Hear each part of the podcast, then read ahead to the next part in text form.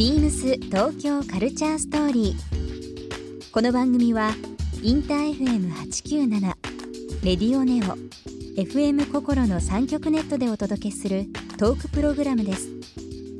案内役はビームスコミュニケーションディレクターの土井博志。今週のゲストはループイラー代表の鈴木聡です釣り網スウェットを広めたブランドループウィラー代表の鈴木聡さん。ビームスとは2006年から素材開発を共同で取り組んだ LW ミドルを発表したほか2017年には新たな別注生地となる LW エクストラライトプラスそして昨年はループウィラー20周年とビームスプラス20周年を記念した別注スーパーヘビーウェイトスウェットも発売されるなど深く関わってきました。そんな鈴木聡さんにものづくりへのこだわりや多彩な趣味のお話などさまざまなお話を伺います BeamsBeamsBeamsTokyo Culture Story Beams Tokyo Culture Story This program is brought to you by Beams Beams ありとあらゆるものをミックスして自分たちらしく楽しむ。それぞれの時代を生きる若者たちが形作る。東京のカルチャー。Beams 東京カルチャーストーリー。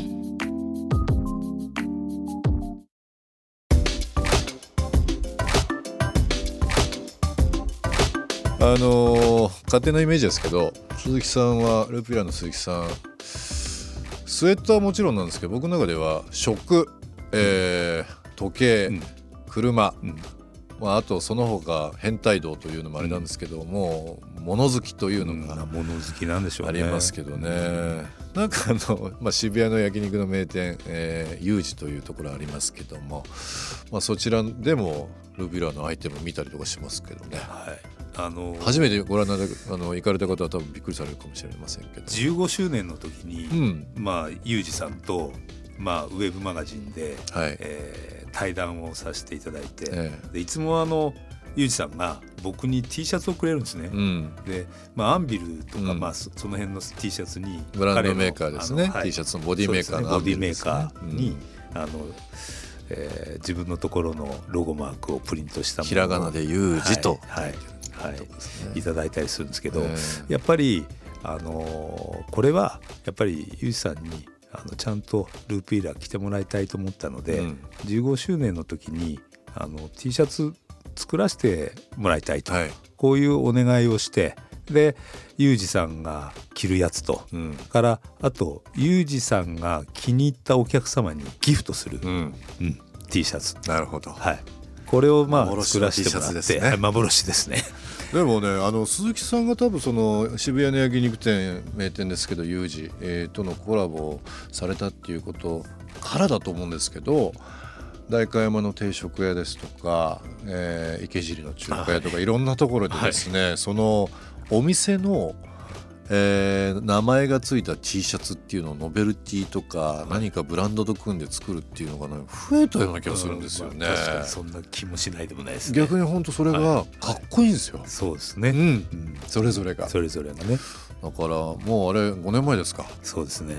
あー。なんかいろんな融合が生まれて。そうですね。でも洋服もそうですけど、まあ、先ほどお話しした車とか、まあ、それぞれ時計ファッションアイテムあとはまあ食何かこうそれぞれのあのテンションというか気が合うとその横にあるそれぞれのものがあの結びついてですけども例えば洋服の話で話が合えばおそらくその人とは食の趣味も合うでしょうとか、うんなんかいろんな部分でつながりって出てきますもんね。同じ種族。族。山内一郎君がよく言うんですけど同じ種族。種族と。はい。いうことですね。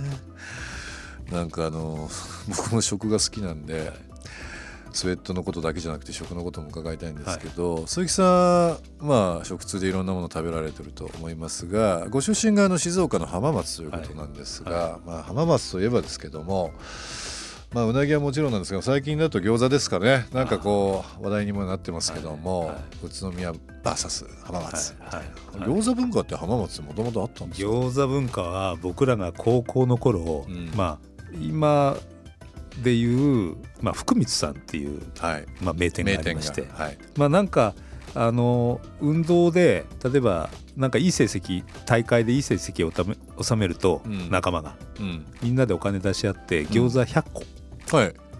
そいつに食べさせる、値段覚えてます？大体当時。当時のね値段は多分おそらく1人前200円ぐらいだったかな、まあちょっと小遣いで、うんそうなんとおかみんなで。シェアできるって感じ、うん、そうそういうねなんか、うんまあ、文化って大げさですけど、うん。まあなんかそういう風習ですよね、うん。そういうのがあってみんな餃子をだんだん食べるようになったんだと思います、なるほど。こんな風になるとは当時は思いもよりませんでした。うん、どっちかというとどうしてもうなぎパイってよく言われるので、あーうなぎパイね、ありますもんね、うん。うんうなぎかうなぎパイって言われるので餃子がここまで成長するとは思いませんでしたけどね。浜松は本当に今日本の中でもいろんまあある意味その工場ですとかいろんな技術が入るということがあって外国人労働者というのも非常に昔から多かったりだとか、まあ、あと最先端の技術働き手というのも本当今後の日本が見据える、ん。いろんな国々の方々とのこう交わり方とか文化の融合も含めてですけどもすごくこうある意味早かったと思うんですよね。鈴木さんが考えられるこのまあオリンピック迎えて、まあ、大阪万博も先にありますけども日本がより世界に対していろんな文化を取り入れて、いろんな人とこう共存し合ってという部分この洋服という文化に限らずですけど何かこう未来に向けてお考えのところってありますか？先ほどのその文化伝承っていうのも話ししましたけども。うん。あのー浜松なんか本当にそういう意味ではダイバーシティなんていう言葉がない頃からバンコでブラジルが一番最初に日本にできた町だったと思うんですね。だからブラジルの方がいっぱい働いてらっしゃったりとか、なんでまあいわゆるそのヤマハですとかスズキですとか、まあ、あとホンダも川崎も全てのその工場がうん。浜松であったりするので、まあ、そういうその労働力っていうのがものすごくん。初期の頃から導入されていたっていうことそうですよ。だと思うんです。ね。そういう混在した町だったので、まあ、逆に何て言うんですかもっといろいろリーガル的に難しいこといっぱいあると思うんですけど、もっとこういろんな人がいい意味で交わって、で何か新しい海外の人でも日本のそういう職人になりたい人いると思うんですよ。そうですよね。なりたいと思ったら、うん。ぜひねなってもらったらいいんじゃないかなと思うし。そうですよね。うん。で逆にそれが自分の国に帰って、うん。それを広めてもらってもまた日本が、グローバルに広がるっていう一つの役割にもなると思うからだからもう少しこういい意味で海外の方と一緒に仕事をしていくっていうようなことをまあ考えていかないといけない時代にやってきてるな、と同時に日本の若い人にももう一回ものづくりって面白いようんうん。っていうその IT ももちろんいいけども、うん。必要だしあの避けて通れないけどもやっぱり日本人の DNA の中に一番強く組み込まれているものを作る楽しさとか喜び、うん。うん。で研究をする深く掘っていく面白さ。これをもう一回その再認識してもらえたらなんか面白い未来がやってくるんじゃないかなっていうふうに思ったりしますね。ビームス東京カルチャーストーリーここで一曲、えーゲストの鈴木聡さんにですね。曲を選んできていただいております。曲のご紹介の方お願いします。サカナクションの「グッドバイ」えーこれは名曲ですよね。でサカナクションさんっていうか、まあ、NF チーム NF とちょっとしたコラボを、えー5月の手前ぐらいですかね、えー行う予定ですのでお楽しみにしてください。あのーいつもインスタグラム拝見しておりますが鈴木さん、えー何か告知とかもしあればですね伺いたいなと思いますけども。そうですね。えーっと1週間前ほどからビームスジャパンの2階のループイラーコーナーで、えー2020年の SS ですね。ですね。夏物が立ち上がっていて、今年はいちご狩りがテーマなのでいちごはい。はい、えーちょっと気になりますね、はい、かなり楽いしいですから、はい。ぜひ、えーいらしていただけたらなと思います。最後ですけども鈴木さんあのまあ今後の夢目標という部分まあそのスウェットという部分、えー長年ブランドを支えられているのでスウェットにまつわる部分聞いて、えー番組終わりにしたいなと思いますけどもスウェットを作る上でこれからも大切にしていきたいこともしあれば教えていただいてもよろしいですか？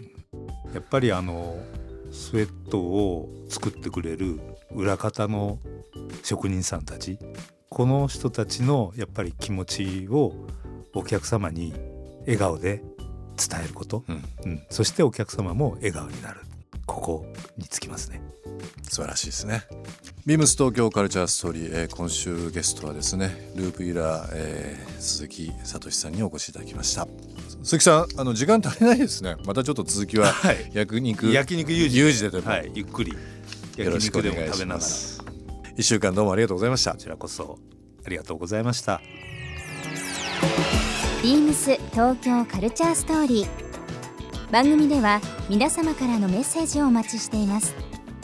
メールアドレスは beams897 アットマークインター FM.jp ツイッターはハッシュタグ beams897 ハッシュタグ beams 東京カルチャーストーリーをつけてつぶやいてくださいまたもう一度お聞きになりたい方はラジコラジオクラウドでチェックできますビームス東京カルチャーストーリー来週もお楽しみに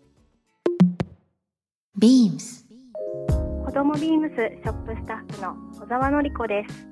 子どもビームス公式オンラインショップでは2月14日から3月15日まで赤ちゃんフェアを開催します。ボバの抱っこひも、文字のベビーチェア、ジョリーメゾンのトッポンチーノもご用意しております。ぜひこの機会にお買い物をお楽しみください。